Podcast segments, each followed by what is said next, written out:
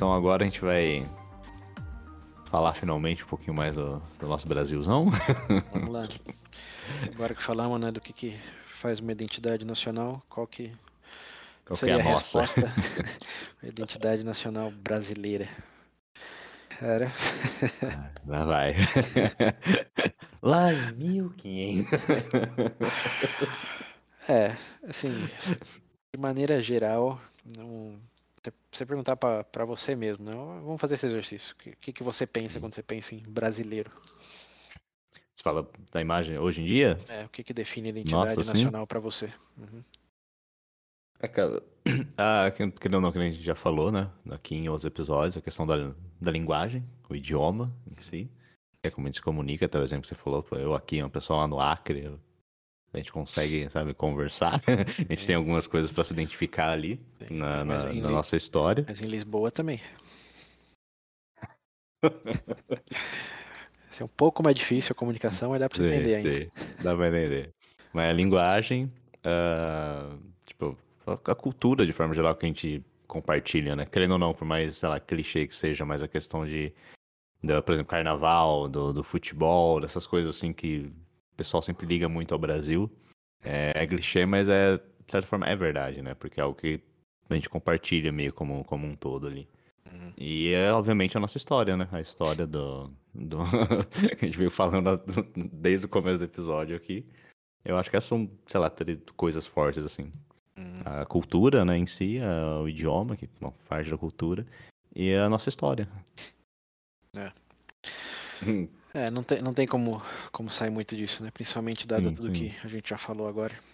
É, embora de maneira mais contemporânea, acho que sinônimos de identidade seria havaiana, samba, brigadeiro, futebol, É, é, e pão de carnaval. queijo.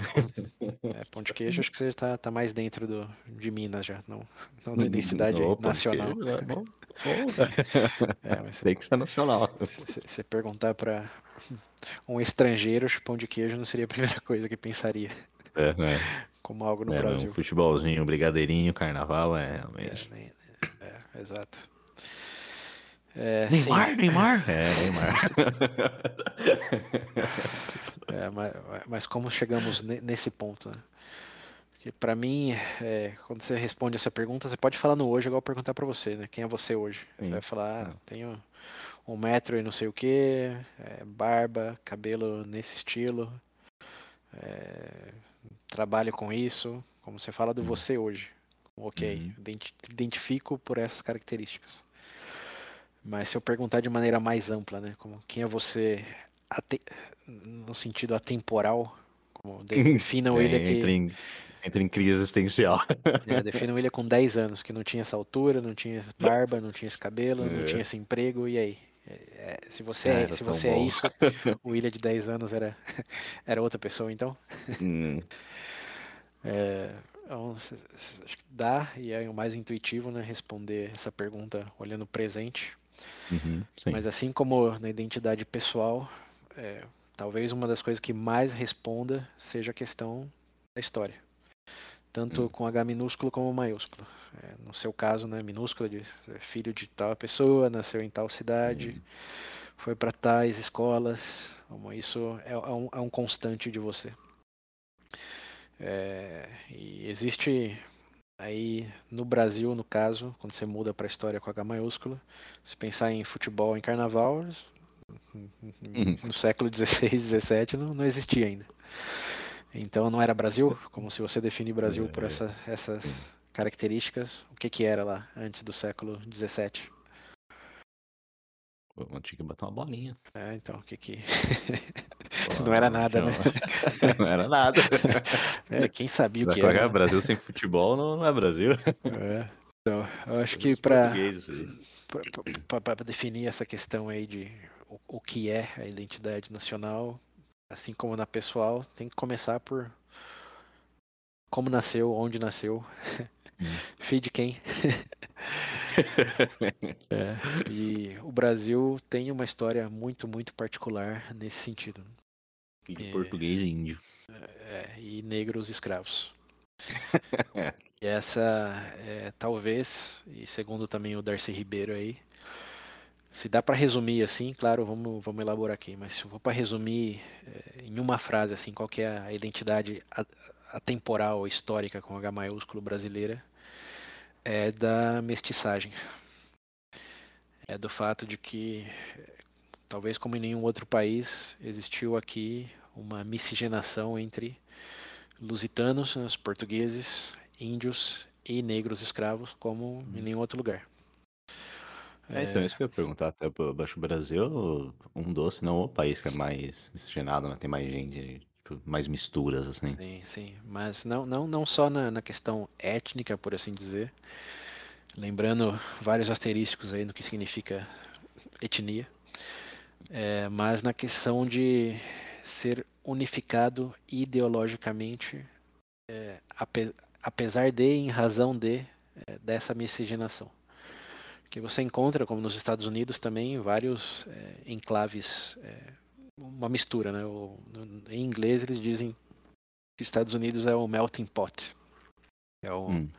como se traduz melting pot, onde derrete o pote que derrete as coisas. Enfim, onde as coisas sim, se misturam. É, é, o que eles dão, dão a entender, porque tem, tem muitos imigrantes lá, né? É um país formado por, por imigrantes. É, só que eles não têm essa unificação é, tão latente como no Brasil.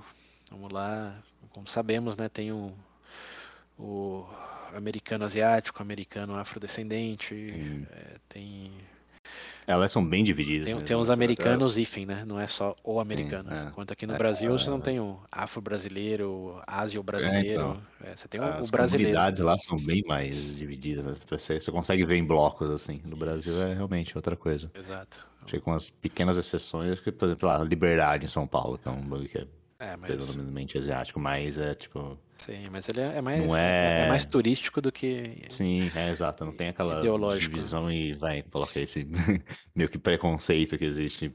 Você vê claramente assim nos Estados Unidos, por exemplo. É, então é a questão ideológica. Como a, a frase que, uma, que mais usada por esse autor aí, Darcy Ribeiro, no livro é que a cultura brasileira é, foi plasmada é, nessa diferenciação étnica cultural aí, e plasmando plasmando é, plasmado lembrando é que realmente integrou como foi assimilado. Não é não é um mosaico de pecinhas diferentes que faz um grande é, uma grande figura senão que é mais como um mosaico do mosaico. As pecinhas que fazem grande figura estão uma grande feijoada. unificadas. é, estão unificadas dentro do mesmo idioma, dentro do, mesmo sentido de identidade nacional que é, é, difícil de ver em outro lugar. E eu, tendo hum. morado em outros países, é, tanto na América Latina como nos Estados Unidos, posso pessoalmente atestar que, que sim. Que essa questão de miscigenação dentro do, do mesmo é, idioma, do mesmo sentido cultural, é algo bem, bem brazuca. É, porque você tem, claro, na América Latina principalmente, uma miscigenação grande também, é, principalmente com, com índios, né? É, de, dos é, espanhóis, no caso. Mas ainda, ainda existe uma questão de linguagem, por exemplo, no Paraguai, é, maior, não sei se maior parte, mas uma boa parte da população ainda fala Guarani, é, hum. além do espanhol. É, existe na Colômbia ainda várias e várias tribos indígenas que ainda retêm o seu idioma e também falam espanhol. E você ainda vê, é, assim, é, é, é que é em pisar de ovos aqui, né? Mas você vê de maneira hum. notável que é, as ascendências ainda se mantêm dentro de certas linhas. Ou seja, os descendentes hum. europeus ainda se mantêm em certos enclaves é, mais europeus, enquanto que os é, mais nativos dentro de suas esferas. Isso, de novo, não, hum. não sempre, nem com todos, mas de maneira geral, você nota isso é, de forma mais explícita que aqui no Brasil, onde realmente está todo mundo no meio de todo mundo. E Sim. claro, existe socioeconomicamente falando é, alguma uma certa colorização aí é, dessa estratificação, mas é, só falando em termos de de novo, idioma, de, de, sentir brasileiro sem pensar em outras coisinhas, como, ah, não, mas a uhum. minha família prezava por isso, aquilo e aquilo, por causa da tradição. Como aqui é, é difícil. Como tem alguns lugares ainda, como você disse, os de ascendência japonesa ou mesmo libanesa, né, os árabes, ainda tem um pouco disso, mas não é São tão do, latente. nossos índios mesmo.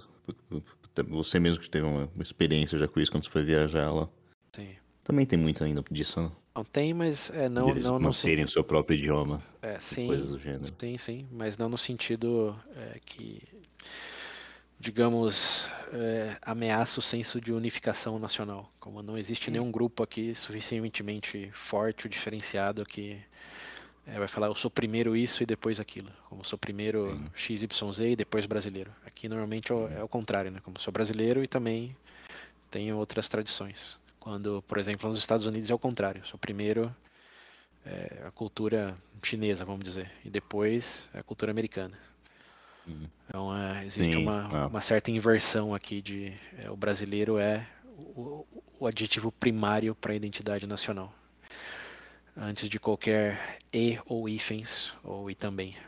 Então, é- isso de novo, de maneira geral, estamos resumindo. Agora, por que, por que disso? E aí que a história fica interessante, porque é, sabemos de maneira geral né, a colonização, como se deu, né, no Brasil, espero vocês aí ouvintes principalmente. É, mas como ela foi diferente dos outros países, é, é talvez onde esteja o, o elemento real, o elemento veja bem. Que claro, sabemos a diferença aí da colonização de povoamento que se deu nos Estados Unidos, no Canadá, que é só tentar fazer uma réplica dos países originais, é, como Inglaterra, os países europeus, né, que tinham um modo de vida e queriam replicar aquele modo de vida, só que em outro lugar, é, sem perseguições, sem tanto conflitos com outras outros povos ali tentando invadir e dominar sempre. Eu lembro até quando a gente tava. Eu acho que contando a história de alguma coisa dos Estados Unidos. Que a gente falou, falar da Nova York, né? New York. Eu lembro que você até comentou onde você acha que fica o Old New York. O Old York, tá ligado? ah, sim, sim. Era realmente a ideia é replicar mesmo, né? Era realmente uma extensão ali. Isso. E do outro lado tem a colonização de. eh, acho que qual era o nome técnico disso? Tinha a colonização de. exportação, aproveitamento. Pô, esqueci a palavra técnica aí. Os professores de- do ensino fundamental e médio que me perdoem, mas. exploração, colonização de exploração, essa é a Ah, palavra, é, exploração, exploração. É que o, o intuito é ser um recurso pro, é, pro país que, que colonizou o outro, né? como foi no caso Sim. do Brasil, da, da Hispano-América e do- das colônias africanas também. Ninguém estava interessado em, em replicar o modo de vida, só em extrair o que tinha valor e levar para a Europa. É, no Brasil tem um asterisco aí também, mas já chegamos lá. Mas, enfim, então o Brasil é essa de exploração, como sabemos. É, mas o Brasil teve sua particularidade no sentido chegaram os portugueses e diferente de algumas outras nações aí, é, eles não tiveram inibições em se replicar por aqui. É, Hum. Teve um, um certo é, uma hospitalidade não esperada do- dos índios é, litorâneos que no começo, claro, tinha percepção de, de novidade, né? Imagina você vivendo aí no seu mundo, como pensando essa é a Boa. realidade de tudo que existe. E de repente chega o que é equivalente pra gente hoje uma nave espacial no, no mar com, No mar. com, com, com uma- com- com algo que parece ser uma pessoa, mas tem outra cor, outro cabelo, barba, Sim. vestido de maneira esdrúxula. É. É invasão alienígena. Eu não vejo nenhuma outra analogia que Te comparada. dá a porra de um espelho, nossa senhora. É, exato. Ou não- não- Mágica. é, é inconcebível pensar nesse tipo de encontro hoje. É. É só, só invasão alienígena, mas o alienígena não seria É, necessariamente é. humano, né? A não ser que Sim. sejam humanos nos visitando de outra, É, outras galáxias. Aí, aí. a, a experiência seria. Ah, essa é da hora. Aí seria igual. A nave espacial trazendo espelhos dimensionais. Aí sim. Mas, enfim, teve, teve essa, esse momento e é, existiu uma integração muito forte é, no começo, por ter essa ho- hospitalidade, ter essa receptividade, é, que, claro, é, não, não, não durou para sempre. uma vez que os portugueses começaram a explorar e ver índio como recurso e não como é, um povo para conciliar interesses e fazer comércio, né? Então sabemos aí da, da direção que, que essa história segue, é, mas no Brasil existia essa particularidade aí dos povos daqui de, de realmente abraçar isso de maneira é, um pouco mais ardente do que em outros lugares, onde é, eles foram mais receosos e mantiveram seu, seus enclaves. É incrível como isso meio que se estende até hoje, né? O pessoal sempre fala que o brasileiro é um povo muito receptivo. Sim. Tem até um termo técnico no livro que ele dá para isso, chama cunhadismo, que é uma prática das tribos litorâneas, lembrando, não uhum. todas, nem sempre, mas é, de é, eles davam uma mulher da tribo é, para o português. Receptivo tá demais. É, e, com, e com o casamento, o, o português se tornava uma parte integral é, da, da tribo, da aldeia. Sim, Ele uhum. é, passava a ser, como o nome diz, né, um cunhado de muitas pessoas. e isso gerava uma mudança na dinâmica, que ele já não era mais é, um externo, ele era alguém parte da família. Sim. E isso é, gerava uma dinâmica que, de novo, não era tão separatista no começo e dava uma liberdade para que é, se multiplicassem como coelhos. É, uhum. porém, exist, existia uma particularidade aí da é, na tradição da, dessas tribos aí litorâneas, maiores delas, de considerar o filho é, sempre filho do pai e não da mãe. Ou seja, é, um filho entre um uhum. português e uma índia, ele era visto como um português mais do que um, como membro integral da, da tribo. Mas claro, o português chuta que ele não queria. Ele não queria responsabilidades, não queria é, ter que cuidar de para que para ele uma aventura temporária ali. É, aqui para curtir e pegar ouro, não é nada. Exato. Então o começo aí, a, a, pedra angular. Fazia tempo que eu não usava esse termo aí. Fazia tempo, hein? Fazia tempo, é. Falando em história, né? Porra! É uma pedra angular aí da identidade brasileira tá é, no filho deserdado entre índio e português. Porque essa pessoa não era nem índio, nem era português. A cultura ah, indígena não, não aceitava aquilo como alguém 100% da, da tribo, e o uhum. português uhum. não queria ter nada a ver com aquilo. Uhum. Então, aí surge o, o famoso vira-lata. Não, não é de ninguém.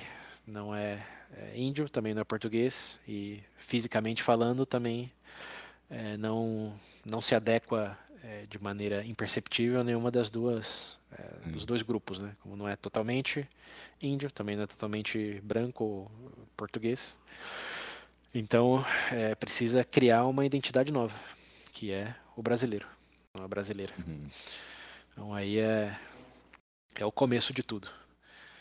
E no Brasil teve muita multiplicação, até porque é, os navegantes não traziam, como esse Darcy Ribeiro diz, a quantidade de mulheres europe, europeias que vieram para o Brasil nos primeiros décadas e séculos foi bem diminuta em relação a outros lugares.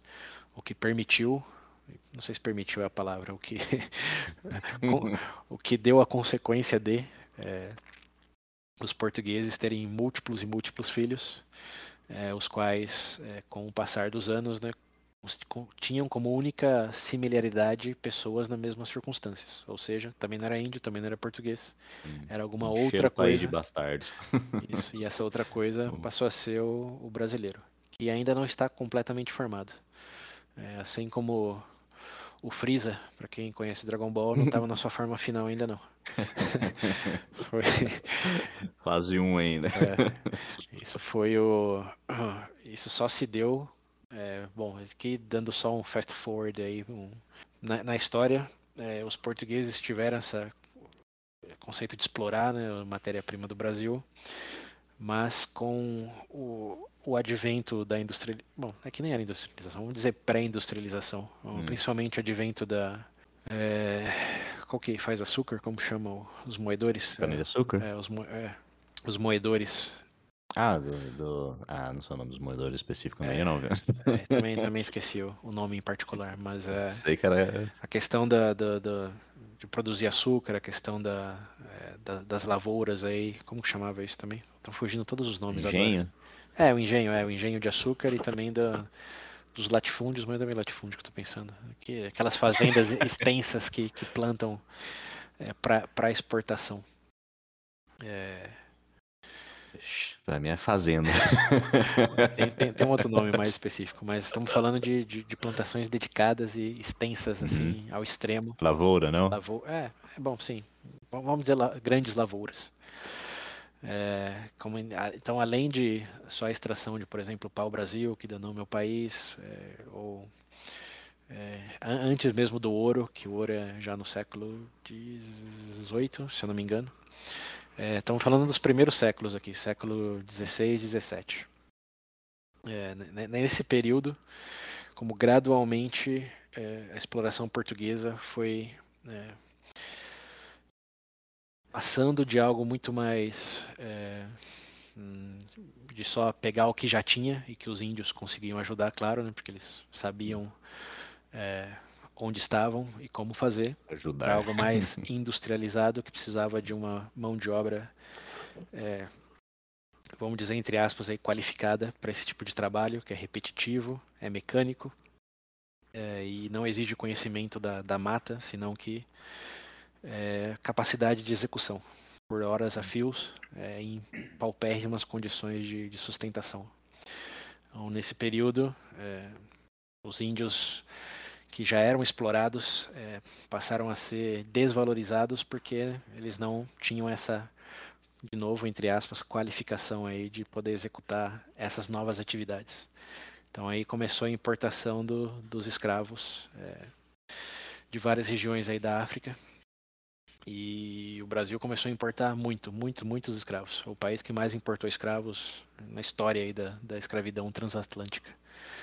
Tem é, outras regiões que também é, importaram bastante, como ali da é, América Central, do Caribe, principalmente na figura do Haiti. E os Estados Unidos também, mas o Brasil disparado foi, foi quem mais teve.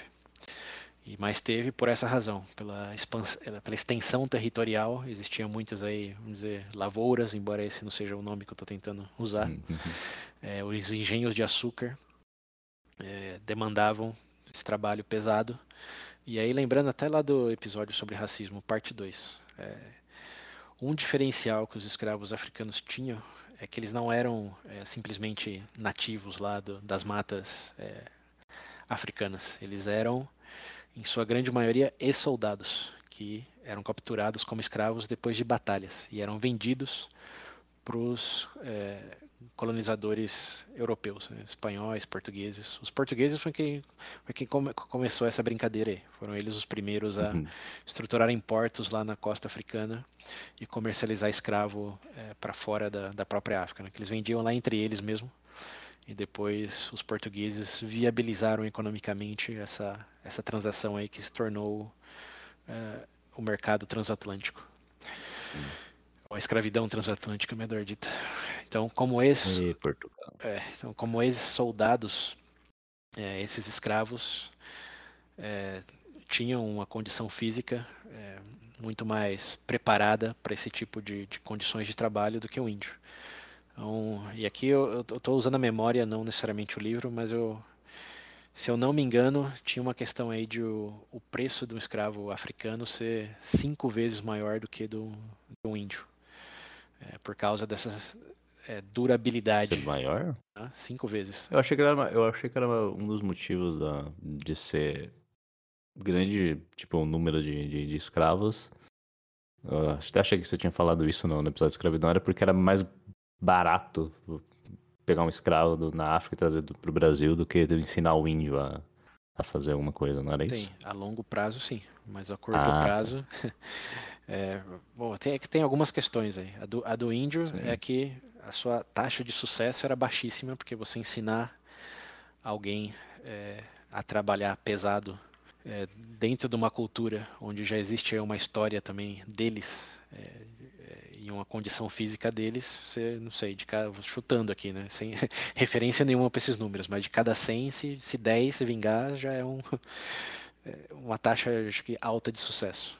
Lembra o contexto, você está pegando pessoas que é, subsistiam, é, tinha uma subsistência aí da própria mata, da colheita, da pesca, da caça, e de repente você está botando para trabalhar com um mínimo de insumos para algo pesado e, e, árduo. Então, fisicamente, a gente já sabe, só pensando em estereótipos do, do fenótipo, né? Qual que é o porte físico de, digamos, um índio aí no imaginário popular versus de é. alguém lá do continente africano. É.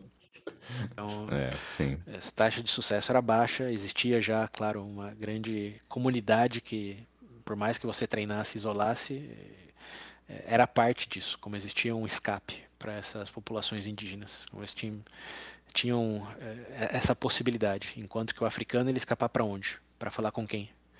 Que obviamente não falava o idioma local, né? nem indígena. Sim. E não existia uma comunidade de, de alguém, bom, primeiro, no primeiro momento pelo menos, de outras pessoas não escravas. Então era, era um isolamento total para o escravo trazido, quando que para o escravo convertido ou é, Convertido não é bem a palavra, transformado, velho. O escravo transformado. É, existiam esses riscos, além da taxa de sucesso ser, e sucesso no sentido estritamente material aqui, é, ser baixa, é, tinha, tinha esses riscos é, de se juntar, mesmo que, de novo, assim como é, a identidade nacional é em contrapartida a outras nações, muitas das tribos durante esse período, quando é, o jogo virou para exploração explícita, que eram inimigas entre elas passaram a, a, a se juntar. Né? E isso gerava uma ameaça aí aos esforços exploratórios do, dos europeus. Então, essa questão de valor aí do escravo africano é, era barato no sentido longo prazo e várias gerações. Que você traz um e, obviamente, vai é, querer que se multiplique para ter três, quatro, cinco gerações aí de, de trabalhadores nas condições para eles, né, entre aspas, aí, ideais, com menos riscos.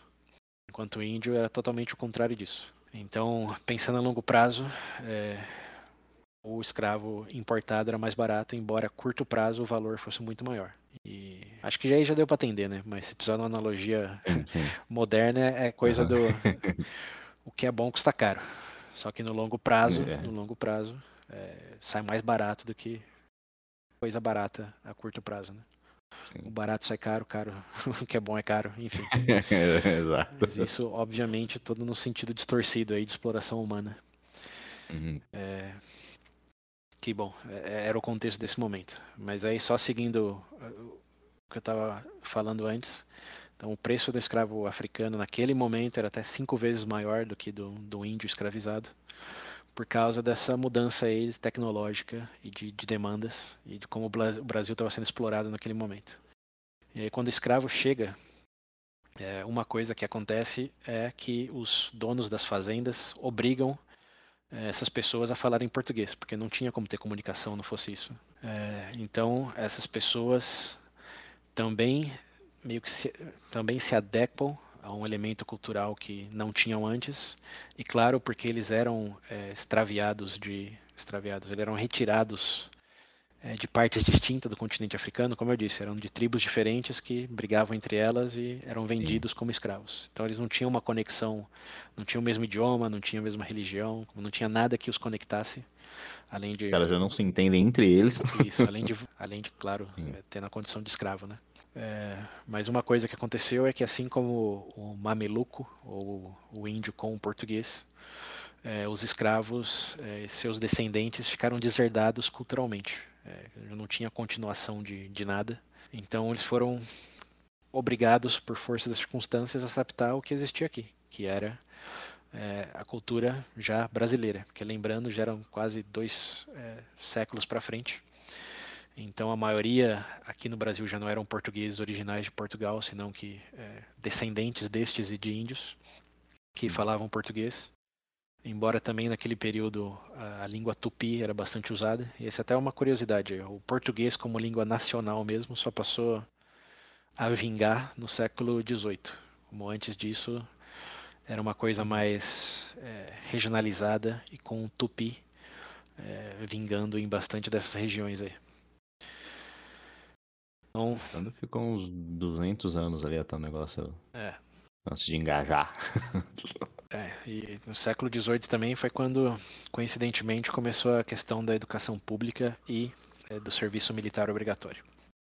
Então aí você junta as duas pontas do que estava é. faltando para fazer o idioma ser homogêneo entre todas as regiões.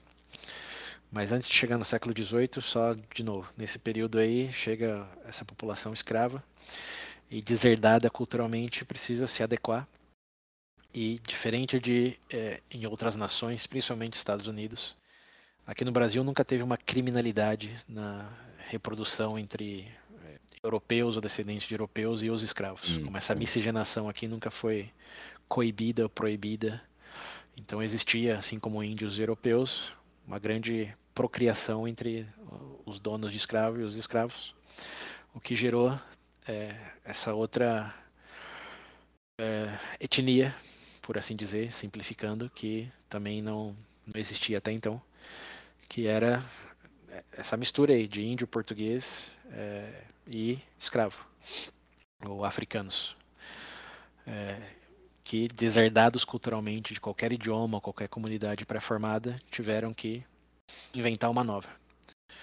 Então, Darcy Ribeiro diz que o maior, é, maior êxito de Portugal não foi explorar o Brasil, embora, claro, ganharam muito com isso, mas foi criar uma nova etnia, um novo povo-nação, na, nas palavras dele, que foi essa mistura aí de, de índio, africano e português, que por estar deserdado culturalmente de, das três partes, como não era índio, não era português e também não era é, tradicionalmente africano, né, com linguagem, religião, etc., era uma nova coisa.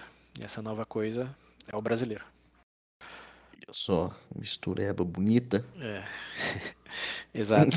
E, e, isso, de novo, aconteceu em outros países, principalmente na América Latina também, mas no Brasil foi um dos, dos poucos, é, se não único, e aqui eu não vou arriscar fazer frases é, hum. assertivas demais, mas que fizeram isso baixo o mesmo idioma, baixo o mesmo hum. entendimento de que é, não é parte de ninguém, como não é luso brasileiro, não é afro-brasileiro, é brasileiro. Hum, porque todos é já estavam nessa condição e havia um, um elemento de quantidade né, muito grande. Então, falando de uma nação, olha o tamanho do território, né? é, olha a quantidade de pessoas. É, então, diferente das outras países, principalmente na América Latina, que se consolidaram sempre mais a partir dos portos, se pensar em Buenos Aires, Santiago, é, Lima, no Peru, é, é, tudo meio que começou a partir dos portos ali.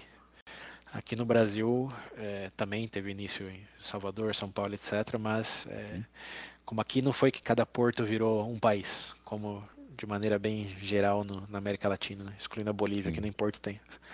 Mas Foi misturando e expandindo. É, mas aqui foi embaixo do mesmo, do mesmo critério. Foi embaixo uhum. da mesma ideologia portuguesa, misturado com a indígena e depois misturada com, com a africana, que virou é, o Brasil. Então, como diz esse Darcy Ribeiro, é, essa mestiçagem é, teve um efeito de plasmagem étnico-cultural que se converteu em algo novo. Ele diz uma nova etnia. Ele no livro chama o brasileiro como uma nova etnia. É, que não, não tinha é. em nenhum outro lugar. Ou não da mesma forma, né? Acho que só o fato de, de não, que nem você falou, de não, não ser crime é, a relação entre etnias diferentes, nossa, né, liberou, a, abriu a porteira pro, pro Brasil. É, isso. Tá... realmente eu já, já cheguei a ver, tipo, em outros filmes, né? Um filme americano, assim, de como eles realmente é, evitavam, né, ter essa, essa relação entre, sim, sim. entre as etnias diferentes. Você, mesmo na Ásia, você pega pra ver na Ásia, assim, tem, apesar de ser bem, né? Sim. Parecidos, também tem muito disso, principalmente da parte dos chineses já com japoneses, assim. Então, que é cria essa essa barreira, assim. No Brasil não tendo isso, nossa. É que isso vem de, uma, de, um prezar pela constância da história, como a gente estava falando, né? Como os povos aí é, asiáticos, ou mesmo os europeus que... É aquela coisa da pureza, né? Tem que manter o... Isso. Eles ficam com a ideia Mas por quê? O... Porque os povos né? foram para lá com essa pureza, enquanto os portugueses, homens, chegaram aqui sozinhos. Eu não tenho hum, essa, essa hum. questão de ter que tentar manter uma pureza que eles trouxeram, porque eles trouxeram só o interesse. O que hum. aconteceu aqui foi consequência. Então, hum. diferente da Ásia ou dos Estados Unidos, principalmente, onde as famílias europeias estavam lá e queriam manter essa perpetuidade aí, essa é, consistência na história, como a gente está falando, essa coisa de você reconhece o, passado, o presente e quer projetar aquele futuro. No Brasil, teve só o presente. Estamos aqui, está liberado, não tem nada por prezar. Chegamos agora. Isso. E, e esse presente foi transformando o futuro no qual a consistência é, idiomática, étnica, é, cultural foi nova. Não, não foi uma extensão da, da, da, da, cultura indígena, não foi uma extensão da cultura portuguesa, não foi uma extensão da cultura africana, que nem existe né, de maneira unitária assim, africana, não. É, mas, de todas formas, como não foi uma extensão de nenhuma dessas três diretrizes. Foi uma mescla das três que gerou algo novo e a única preocupação desse algo novo é manter esse próprio algo novo, como é algo sem passado. Por mais que a gente está falando de história aqui com H maiúsculo, esse novo povo não tem uma história com H maiúsculo. Só tem as raízes de diversos povos, culturas, mas é, não tem a sua própria história, não tem a sua própria é, raiz de maneira unificada. E isso é o que se cria a partir dessa consolidação, já em meados do século 16, 17, quando a maioria, de novo, já não era nem índio, nem português, nem descendente de escravo. Era algo novo. E esse algo novo, de novo, tem que criar a sua própria história. Então aí é uma das principais razões que você não observa esses efeitos aí que você estava comentando dos Estados Unidos. Uhum. É, não precisa ter lei. Lei para quê? Se é todo mundo, uhum. se é todo mundo vira lá, né? Era... É. Falando é, de novo só, só, no sentido histórico, né? Se é todo mundo vira lata, para que, que tem regra sobre pureza da raça. Hum. Embora é, existia e ainda existe, como a gente já falou, né, um, um certo preconceito ainda é, em termos de o valor de, de cada etnia. É, porque falamos dessas três principais aí, mas é, no século XVIII, mas principalmente no XIX. A partir do século XIX tem um quarto elemento nessa mistura aí, que são os imigrantes europeus, que já não são os portugueses, mas sim os, os italianos, os japoneses, é, os espanhóis, os árabes, que em decorrência da instabilidade nessas regiões vieram para o Brasil, principalmente para a região sudeste, onde estamos agora, para que os nossos ouvintes saibam. E aqui teve esse quarto elemento, no qual, como já vieram as famílias é, italianas, japonesas é, e libanesas, famílias, não homens sozinhos, solteiros, você. Porque se eu não me engano, o Brasil, fora do Japão, a maior colônia que tem de japonês é no Brasil. Sim, exato. A maior quantidade de japoneses aí também, entre aspas, fora do Japão, está no Brasil. Sim, então. É, mas, de novo, por que que nesse quarto elemento tem essa diferenciação? Porque aí sim vieram as famílias. Então você vem para o Sudeste, principalmente, quanto mais para o Sul você vai, mais você vê colônias holandesas, alemãs, é, é, italianas, enfim. Aí você já vê uma certa hum. constância dessa outra parte da cultura. Porém, diferente dos Estados Unidos ou outros lugares na, na América Latina, o que aconteceu aí é que eles não são italianos e holandeses e depois brasileiros. Uma força da cultura brasileira no momento que eles vieram já era tão forte que eles passaram a falar português como língua principal e passaram a comer arroz e feijão, embora pudesse colocar as suas outras coisas aí. É, como diz de novo Darcy Ribeiro, eles plasmaram numa cultura que naquele momento já existia, que era brasileira. Então não é italiano brasileiro, é brasileiro com ascendência italiana, brasileiro com hum, ascendência Sim. holandesa. É, então, por mais que tenha hoje, por exemplo, aqui perto da gente, que é a cidade de Olambra, ou se for mais para o sul lá, Blumenau, como, ninguém pensa naquilo como algo não brasileiro. É algo uhum. brasileiro com fortes influências externas. Mas primeiro brasileiro, uhum. depois o externo. É, exato. É bem, que nem se falou, né? Bem diferente do, sei lá, Estados Unidos, por exemplo. É. Você vê que uh, chineses mesmo são. Primeiro são chineses para depois serem americanos. Né? Exato. E esse asterisco aí só se deu aqui por causa dessa quarta leva, né? Que, de novo, índio, lusitano e africano. Como essa é são os OGs, os originais. Sim. E aí no, no século XIX chegam esses imigrantes europeus aí sim como famílias estruturadas e tem essa é, essa nova linha no tempo aí que, que dá uma certa homogeneidade entre eles, que eles querem manter isso, mas ainda assim não existe lei contra isso, né? Existe uma, uma preferência é, e uma certa Uh, uma, uma, certa não, é um racismo no sentido, mesmo o Brasil sendo essa mistura, é, existia é, essa preocupação do mesmo do governo naquela época em entender o porquê que não estava tão avançado economicamente como os Estados Unidos, por exemplo, onde algo parecido, mas não igual aconteceu. E uma das grandes respostas era é, porque o Brasil é um bando de vira-lata, enquanto os Estados Unidos hum. têm uma é, conexão europeia muito forte. Então o governo, mesmo sendo, olha as ironias, né? Mesmo sendo em sua grande maioria essa mescla toda, defendiam que uma das grandes razões para o Brasil não estar tá tão avançado era porque tinha muita mescla aqui e muita mescla principalmente com a população africana. Então, mesmo nessa, isso a gente comentou lá no Racismo Parte 2 também, mesmo nessa, nessa onda migratória aí do, dos europeus, é, existia um, um, grande incentivo governamental que davam terra para eles, davam recursos, porque o governo queria que o Brasil fosse mais povoado por pessoas brancas. Isso usando o linguajar aquele momento histórico mesmo e replicado no livro aqui que eu estou citando como referência. É, então, por mais que a realidade do Brasil nunca foi essa, a consciência do Brasil, lembrando, é, também estamos falando do século XIX e XX, no qual a ideologia era de que é, raças significava algo além de cor da pele.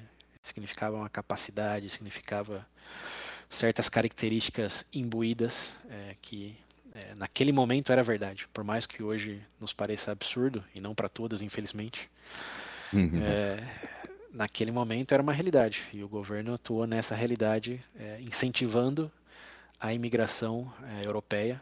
É, japonês eu não sei bem os detalhes, então prefiro não falar, mas imagino que esteja muito distante, não. Enquanto. Não, o japonês foi mais por causa da, da guerra mesmo. É, mas eu não sei o que, que o governo da... fez em termos de incentivo. Eu sei que para italianos, ah, espanhóis, tá, existia. Tá.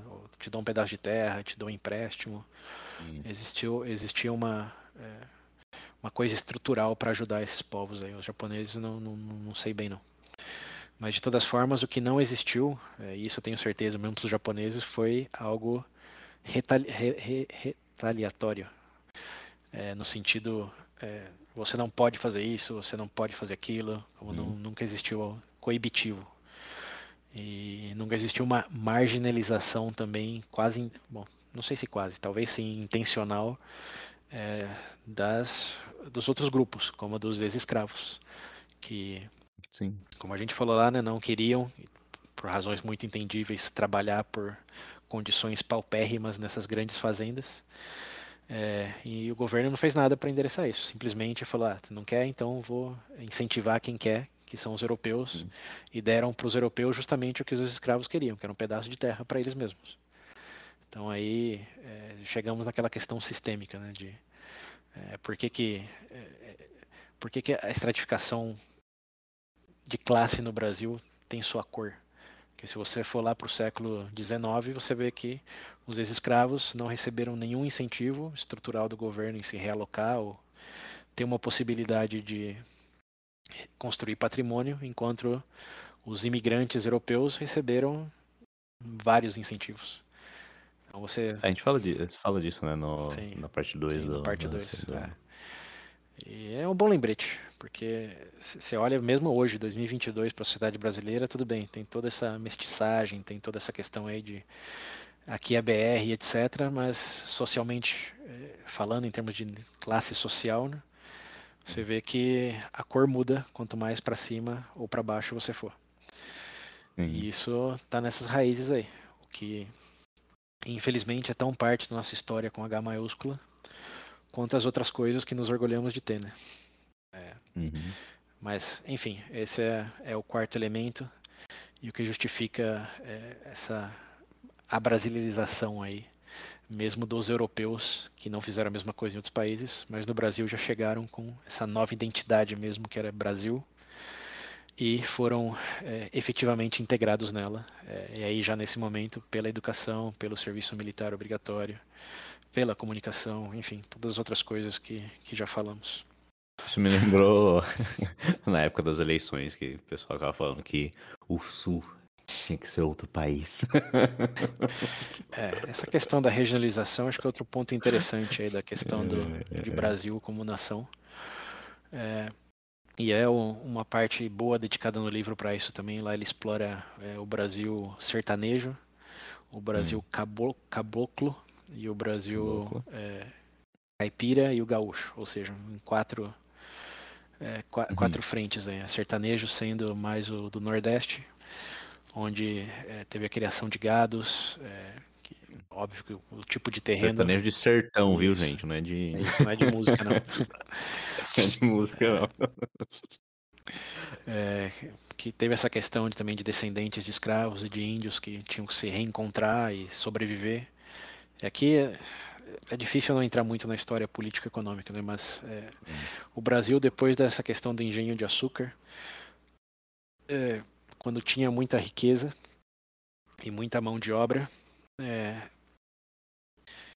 depois de um tempo, principalmente com a produção no, no, Caribe, passou a perder competitividade no mercado. Antes o Brasil era o principal produtor, é, produtor de açúcar no mundo. Então isso trouxe muitos escravos para o Brasil e redesenhou a matriz econômica para isso, para o engenho de açúcar. Mas uma vez que o Haiti, principalmente, conseguia produzir três vezes mais açúcar, é, já não valia muito a pena para o Brasil importar escravo, investir em toda a infraestrutura, porque é, tinha essa competição e não precisava mais comprar açúcar do Brasil. Depois começaram até a produzir na, na própria Europa, o que basicamente faliu é, é esse mercado para o Brasil. Então, nesse momento, tiveram que explorar outras coisas. E uma delas foi a plantação de plantação, a criação de gados. É, então gado não é gado. é quase quase isso. O gado não é nativo do Brasil ou da região, como foram os europeus que trouxeram os gados para cá. E, e, aí começaram a explorar esse, esse terreno, principalmente no Nordeste, para a criação de, de, gados, de bodes, é, hum. esse tipo de é, cultivo, vou dizer aqui, mas sabe do que estou falando, criação. Hum.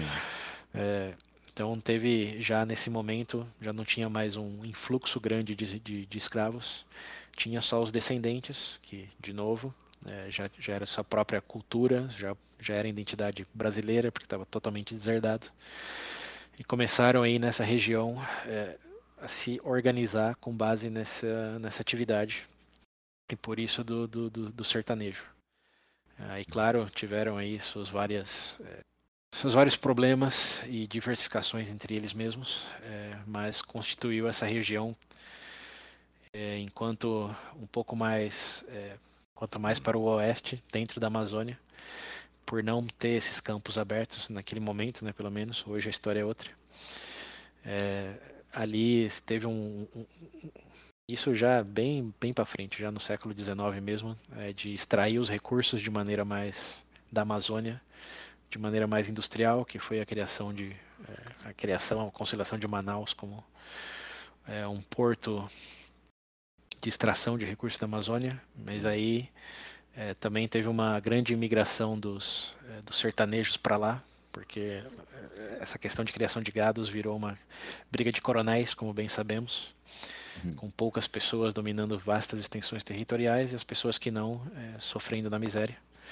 E essas pessoas migraram com a expansão aí para a Amazônia dentro e consolidaram as várias cidades aí grandes como Belém, Santarém, Manaus mesmo, é, todas é, em grande grande maioria formadas por imigrantes do, do, do Nordeste.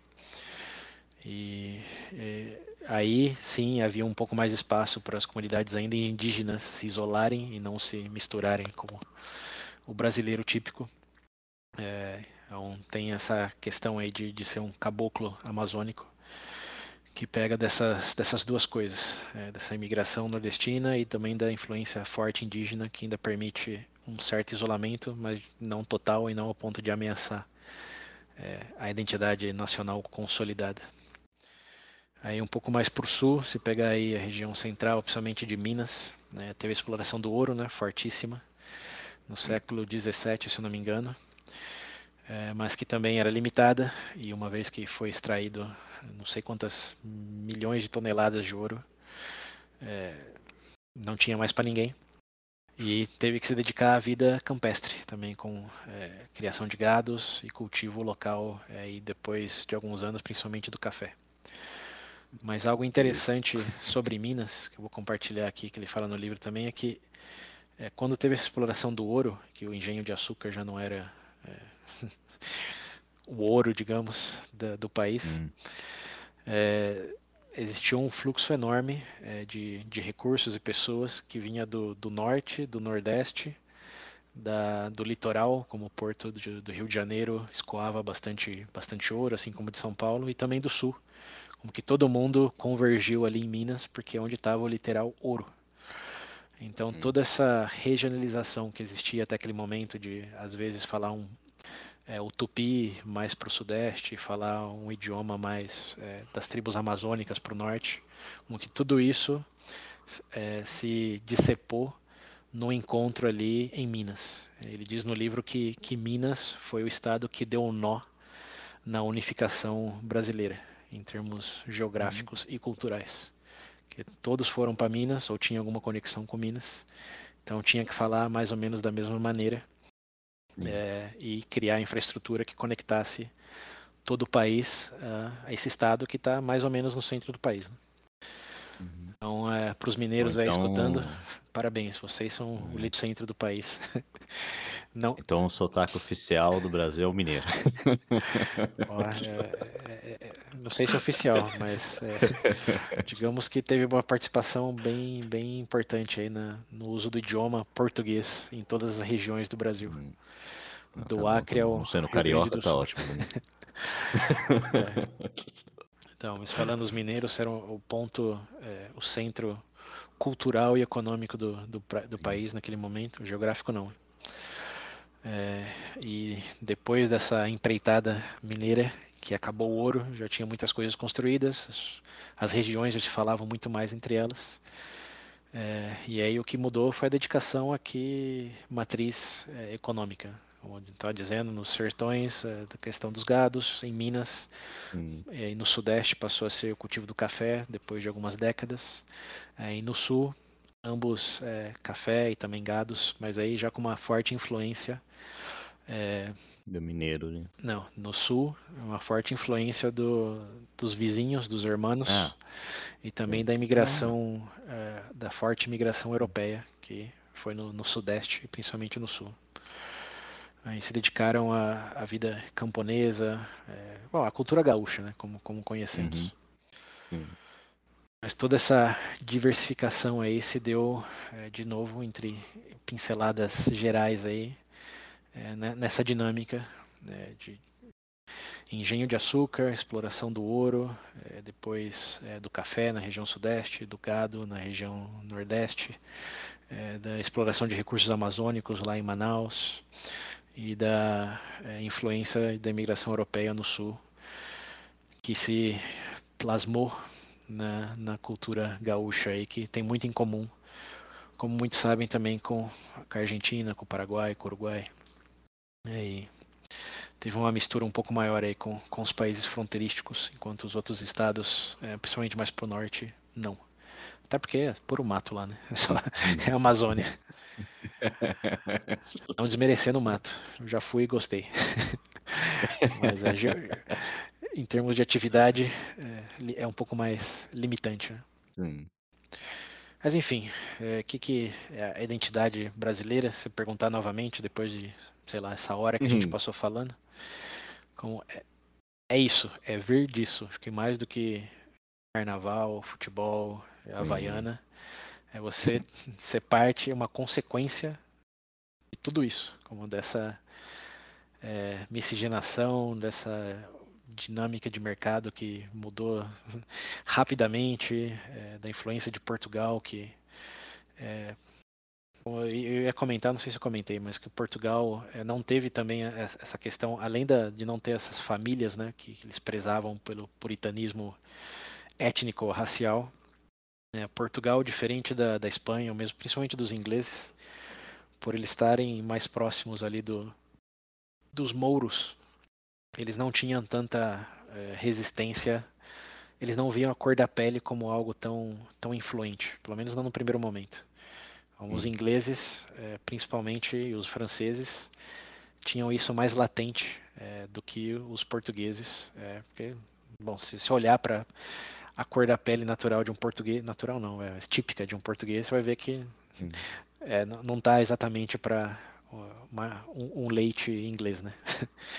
é, então existia aí uma influência forte de Portugal de não ver isso como um elemento de fazer levantar a sobrancelha, assim. Depois, culturalmente, uhum. passou a ser, devido ao contexto aí.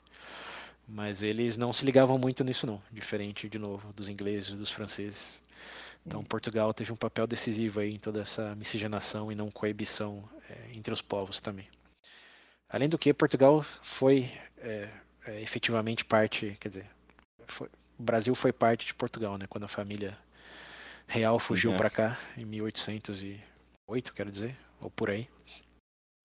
Que foi o único país na América Latina no qual realmente a coroa se estabeleceu aqui. Que o, a realeza, Portugal, era Brasil, uhum. né? Como era, era parte do, uhum.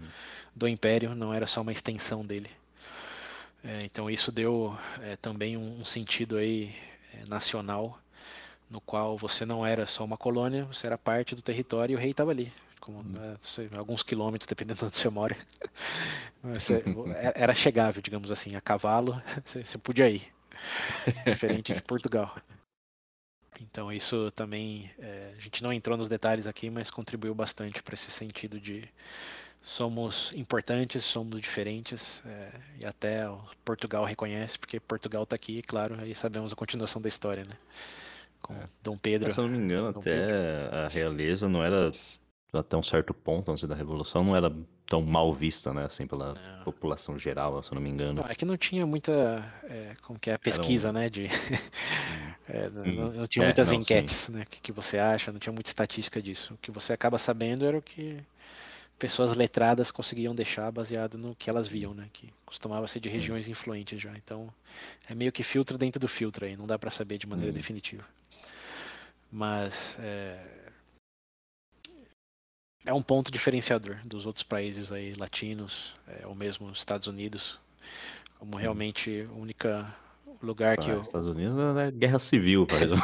é, por, por, outras razões. Mas aqui meio, meio, que tem um paralelo porque os Estados Unidos era uma extensão, né? É, realmente era uma extensão, não era exploração. Uhum. E como eles uhum. se viam como iguais, eles não entendiam por que, que tinha, como eles dizem famosamente, né, que, que tinha impostação sem representação. E aqui no Brasil, uma vez que a coroa veio, os filhos da coroa passaram a ser brasileiros, né? Que era de novo essa nova identidade, etnia. Mistura, sim. É, é, começou a mesma, o mesmo questionamento, né? Como, somos realmente portugueses ou brasileiros? Como hum. olha para o país, isso é Portugal ou isso é Brasil? E como é, o filósofo Toreto lá do Velozes e Furiosos diz, é, This is Brasil. família. Ah, tá, acho que não é família. Ah, também, também, family. É. grande, grande, família brasileira. Grande família brasileira. É. E aí, só, só antes de terminar, que acho que estamos estendendo bastante aqui. É, por mais que tenha essa diversificação aí de tudo que a gente falou no Brasil, curiosamente o Brasil hoje é um dos países mais homogêneos culturalmente falando. Então, assim... Quantas pessoas no Brasil você conhece que falam português e alguma outra língua local? Ah. é. é. é. ou quantas pessoas é, realmente com tradições diferentes da feijoada você conhece que segue? Sim, é, o arroz e feijão é, básico. Então, é, Por mais que tenhamos essa percepção de que o brasileiro é uma mistura de tudo, ironicamente, o resultado é que poucos países têm mais do mesmo como o Brasil. Se você for para o norte, para o sul, vai ter diferenças regionais, mas a maneira de falar, a maneira de, de pensar em grandes pinceladas assim é, é uma só. É, que é bem diferente da região norte do sul dos Estados Unidos, por exemplo, ou bem diferente hum. do norte do sul da Argentina também, que eu conheço. É, como nesses países aí, quanto mais você se move dentro da região, como mais parece que você está em outro país. Enquanto que aqui no Brasil, hum. você nota diferenças, claro, mas não se sente, pô, isso hum. aqui já não é mais Brasil. Eu, pelo menos, sim, sim. que já fui lá para é, os estados mais ao norte, nordeste, nunca me senti nesse, nesse cenário. Enquanto que nos outros, sim. Eu chegava até a perguntar, mas estamos no mesmo país, tem certeza? Você que vão atravessar a fronteira? Não.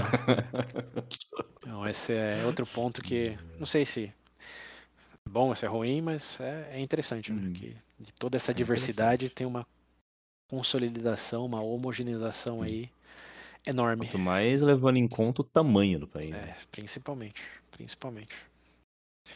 Então, Aqui, por mais que seja clichê falar que o Brasil é, é único, né? Um experimento sem precedentes, hum. historicamente falando, é mesmo.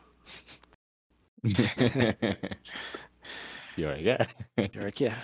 E o que mais define a identidade, né? Pelo menos segundo agora, tendo tudo isso em conta, é, é isso. Essa é parte dessa história aí com H maiúsculo.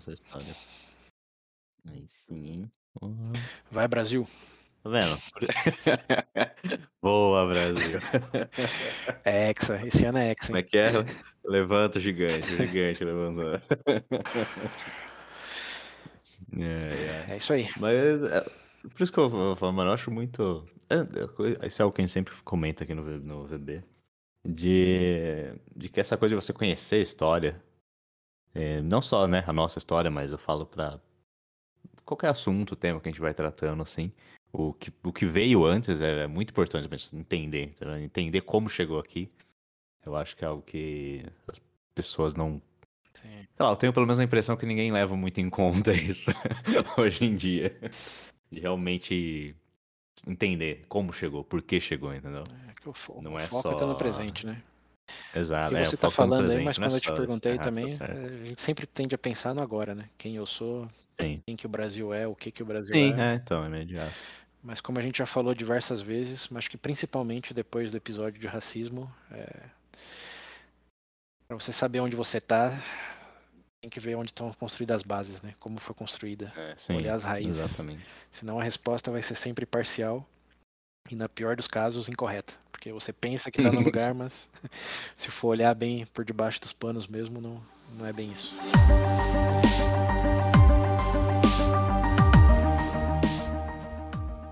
Bom, gostei do episódio.